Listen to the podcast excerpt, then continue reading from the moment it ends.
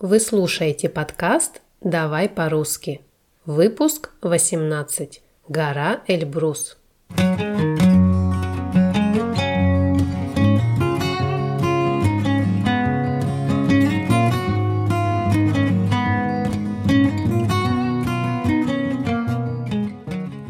Сегодня, 8 августа, отмечают День альпиниста. Кто такие альпинисты? По моему мнению, это очень смелые люди, которые не боятся высоты и обожают адреналин. Ну а если серьезно, альпинизм – это такой вид спорта и активного отдыха, целью которого является восхождение на вершины гор и преодоление естественных природных препятствий на пути к вершине. Откуда пошло такое название и когда зародился альпинизм как вид спорта? Слово «альпинизм» произошло от названия горной системы Альпы, а возникновение самого альпинизма чаще всего связывают с покорением самой высокой вершины Альп – горы Монблан. Это произошло 8 августа 1786 года. С тех пор Каждый год в августе празднуется Международный день альпинизма. А вы знали, что Монблан – это не самая высокая гора в Европе? Самой высокой является Эльбрус, находящийся на Кавказе. Именно ему в День альпиниста и будет посвящен наш сегодняшний выпуск. Итак, давай по-русски о горе Эльбрус. Существует почетный мировой рейтинг, который называется «Семь вершин». В него входят высочайшие горы шести частей света. В Европе лидирует Эльбрус. Второе место занимает Монблан. Он отстает от своего кавказского конкурента на целых 832 метра.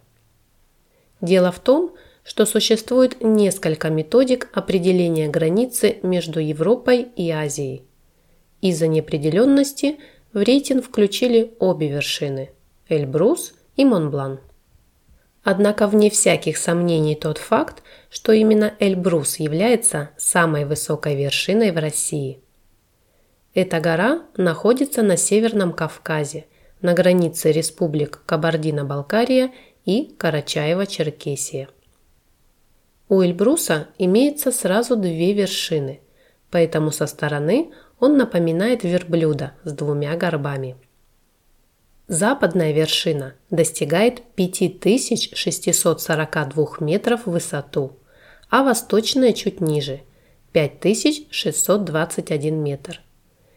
Издалека кажется, что вершины расположены совсем недалеко друг от друга, но это обман зрения – на самом деле между ними больше километра.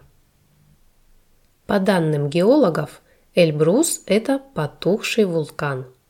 Считается, что последнее извержение было в начале нашей эры, а в общей сложности Эльбрус извергался несколько сотен лет. Сегодня, глядя на мирного гиганта, в это трудно поверить, Однако некоторые ученые утверждают, что вулкан не потух, а всего лишь спит. Иначе откуда бы в недрах горы сохранились горячие массы, нагревающие местные термальные источники до температуры плюс 60 градусов. Именно благодаря этим целебным источникам и появились многие знаменитые курорты, известные в России как минеральные воды – Откуда же произошло название горы Эльбрус? Эльбрус известен многим народам еще с древних времен. Иранцы называли его Альборс – высокая гора. Для грузинов Эльбрус ассоциируется со снежной гривой, что по-грузински звучит как Ялбус. А местные жители, балкарцы и карачаевцы называют Эльбрус Минге-Тау – от слов «минге» – «взойти», «подняться» и «тау» – «гора», «вершина». То есть буквально «гора, на которую поднялись». Такой перевод получил широкое распространение после 1829 года, когда на восточную вершину Эльбруса поднялся Килар Хаширов. Кем же был покоритель кавказского великана? Килар Хаширов был обычным проводником, который в июле 1829 года сопровождал экспедицию Российской академии наук, возглавляемую генералом Георгием Эммануэлем. Штурм Эльбруса носил как стратегический, так и научный характер, поэтому в нем приняли участие картографы, географы, биологи и другие ученые. По разным данным, на высоту 5300 метров поднялись всего несколько участников экспедиции, и лишь Горец Келар, превозмогая усталость, поднялся на самую вершину горы. Спустя 40 лет Эльбрус покорился английским альпинистам. Потом наступила эпоха рекордов. Немец Мерцбахер и австриец Пурчеллер поднялись на вершину всего за 8 часов. В 1925 году вершину покорила первая женщина. А с середины 20 века восхождения альпинистов стали массовыми. Сегодня, как бы выразился Александр Сергеевич Пушкин, туда не зарастает народная тропа. Эльбрус манит и притягивает, будто огромный магнит. Для покорения восточной и западной вершин Эльбруса – разработано много маршрутов различной сложности.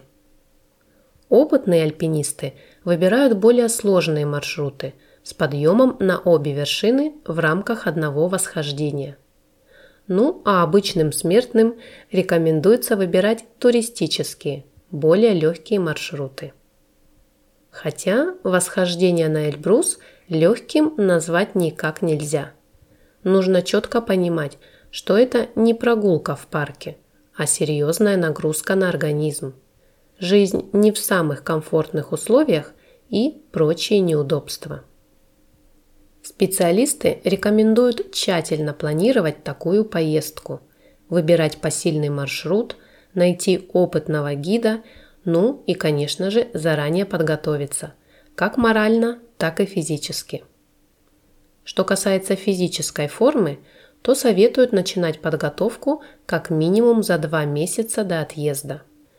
А лучше всего посвятить этому полгода, особенно если в обычной жизни вы нерегулярно занимаетесь спортом.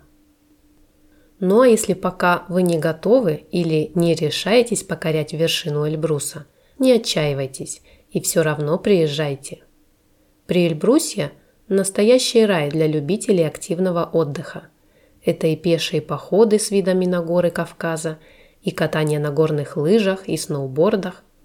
Какую бы цель путешествия вы ни ставили, вы обязательно найдете занятия по душе. Но рассказывать можно долго.